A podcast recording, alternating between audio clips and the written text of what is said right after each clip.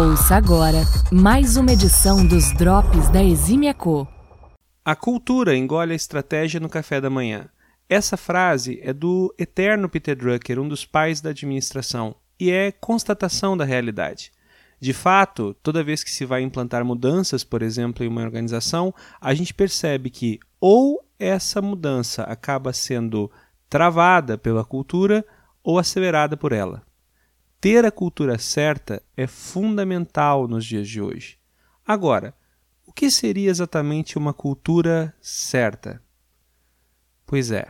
Meu nome é Elemar Júnior e essa é mais uma edição dos Drops da Eximia Co. Seja muito bem-vindo. Falamos sobre cultura outro dia aqui mesmo nos Drops da Eximia Co. Naquela oportunidade, nós destacamos que Bastava fazer duas perguntas aos funcionários para ter uma boa ideia de como as coisas funcionavam na organização. As duas perguntas eram: o que alguém precisa fazer para ser promovido e o que alguém precisa fazer para ser demitido na empresa. Pois é. O fato é que mudar dói, e hoje em dia as empresas precisam mudar cada vez mais rápido. Invariavelmente se afirma o contrário, a estratégia mais comum na maioria das organizações é a estratégia da não mudança. Ou seja, embora muitos afirmem reconhecer a importância de se ajustar aos tempos, atendendo, por exemplo, as demandas para atualização tecnológica, o pensamento comum é o da continuidade e o das pequenas adaptações. Muito se fala de transformação digital, mas o fato é que de transformação temos visto bem pouco, e o problema é que isso é extremamente perigoso. Empresas que não se ajustam aos tempos correm o risco de perderem sua relevância ou até mesmo deixar de existir. Essa, essa observação, aliás, não é minha, é do Jack Welch, já vem de bastante tempo. Mesmo necessárias, algumas mudanças só saem do papel se estiverem em conformidade com a cultura vigente na organização.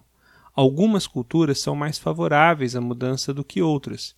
Saber diagnosticar a cultura de uma organização ajustando a condução de atividades para mudança é essencial para qualquer iniciativa. Embora diversas, as culturas podem ser classificadas em três categorias, conforme um modelo proposto na década de 80 por Ron. Segundo ele, as culturas podem ser patológicas, burocráticas ou generativas. Segundo Westrom, uma organização é patológica quando ela é orientada pelo poder. As relações são caracterizadas pelo medo e pela ameaça, as pessoas frequentemente escondem informações ou as retêm por motivações políticas.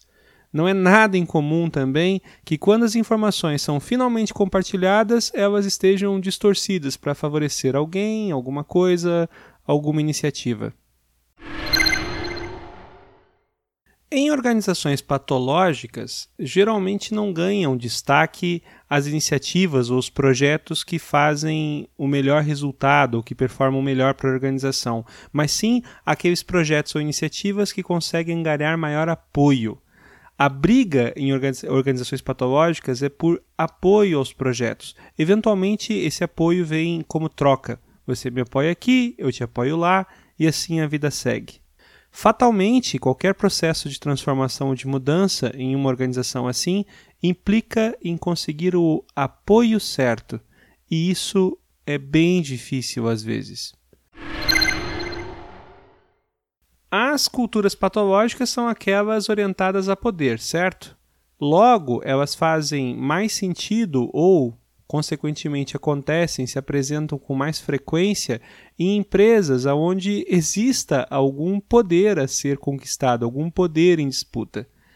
Toda organização, toda relação fatalmente é uma relação de poder. Entretanto, é mais comum que as culturas patológicas acabem se instalando em empresas maiores. Infelizmente, é o caso de muitas empresas grandes que conhecemos. O embate é pelo poder. Triste, mas verdade. Vestron também destaca as culturas caracterizadas por normas e processos, orientadas por normas e processos. São as ditas culturas burocráticas. Nas empresas que têm essa cultura, existe uma caracterização bem forte da separação é, da organização em silos ao organograma. Embora o organograma quase nunca reflita, o organograma oficial quase nunca reflita as relações de influência, em empresas burocráticas ele costuma ser mais respeitado. Nelas, os departamentos brigam por território e insistem que procedimentos sejam concluídos by the book, com frequência com ótimos locais, em detrimento do ótimo global. Ou seja, com muita frequência, o melhor para nós é o pior para todos. Mas assim funcionam essas organizações, as organizações com culturas burocráticas. Na nossa experiência, as culturas burocráticas acabam sendo mais comuns naquelas organizações caracterizadas pela estabilidade, seja das pessoas em suas posições, seja do negócio.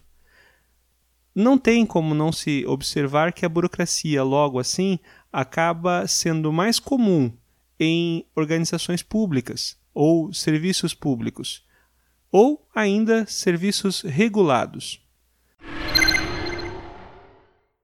Em organizações onde predomina a cultura burocrática, com frequência se seguem processos sem ter clareza sobre quais são os objetivos a serem alcançados. Sempre alguém precisa autorizar algo, e essa autorização quase nunca é negada, mas ela ainda assim é indispensável. Como diria Chicó, do Alto da Compadecida, não sei, só sei que foi assim. E é assim que as coisas continuam sendo. Até que, fatalmente, a rede de segurança que sustenta esse tipo de organização acabe se rompendo. Aí é desespero para todo lado. Mas, até lá, a burocracia se defende. O sistema se defende. Há ainda, segundo Westrom, uma terceira categoria de culturas, as culturas generativas. São aquelas que são orientadas por performance e por resultado. São culturas instaladas em empresas onde existe uma verdadeira obstinação pela missão e tudo e todos são subordinados a um objetivo central, fazendo cada um a sua parte. Esse tipo de cultura é mais comum e tem sido ganhado destaque em empresas de tecnologia, startups que vêm é, revolucionando o mercado. Pena que essas empresas crescem. Nos últimos tempos está em alta falar sobre propósito, mas mesmo que o discurso de palco aponte cada vez mais para culturas assim generativas, centradas nesse tal de propósito, ainda é muito mais comum encontrar culturas que se inclinam mais para o patológico ou por burocrático.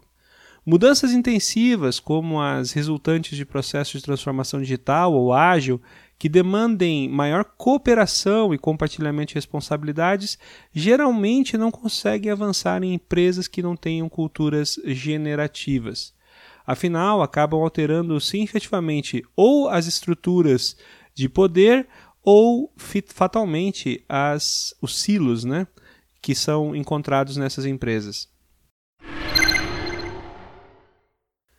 Para que as iniciativas de transformação digital ou transformação ágil tenham também acabativas, entendemos que, principalmente em empresas com culturas patológicas ou burocráticas, será necessário é necessário uma revolução cultural não dá para sair mexendo dentro de empresas em que falhas disparem caças bruxas ou eleições de culpados convenientes, quando algo não agrada alguém. É importante, entretanto, que se destaque que a mudança na cultura costuma ser um processo lento e doloroso. Com muita frequência, antes de mudar a maneira como as pessoas pensam, é mais efetivo mudar a forma como elas agem, mas definitivamente isso não acontece nem rapidamente, nem sem o devido patrocínio executivo. O atalho, aqui com grandes aspas, para geralmente é, mudar a cultura da empresa costuma ser a introdução de práticas de organizações generativas.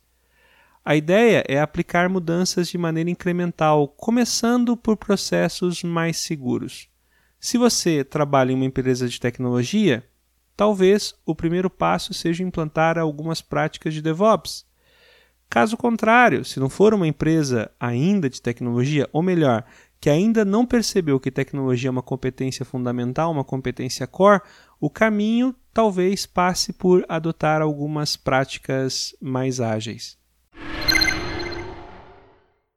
Culturas enfaticamente burocráticas ou patológicas são os maiores empecilhos para a transformação digital ou para a transformação ágil. Sempre o problema está nas influências demasiadamente intensas das políticas ou das burocracias. O problema é que, principalmente em tempos de crise, se esses empecilhos não forem atacados de frente, é cada vez mais comum que as empresas não encontrem tempo para seguir em frente sem se tornarem antes irrelevantes. Pois é. O que você acabou de ouvir foi mais uma edição, uma coleção de drops da Eximia Co. Trata-se de uma versão revisada e ampliada das principais publicações que nós compartilhamos em nossos sites. Essa edição, especificamente, foi inspirada na publicação intitulada Super, Superar Culturas Patológicas ou Burocráticas é Fundamental e Urgente, disponível em nossos sites. Os drops da Eximia Co são disponibilizados nas principais plataformas de podcast. Esperamos que você continue ouvindo os nossos episódios. Além disso, recentemente iniciamos nosso canal do YouTube, onde geralmente os conteúdos compartilhados são um pouco mais técnicos, são mais sobre tecnologia e não necessariamente raciocínios sobre carreira e negócio, como fazemos aqui no podcast. Tá bom? Se você gosta de temas tecnológicos, assina lá, se inscreve lá, melhor dizendo, no nosso canal do YouTube. Muito obrigado pela sua companhia e até a próxima. Você acabou de conferir mais uma edição dos Drops da Exímia Co.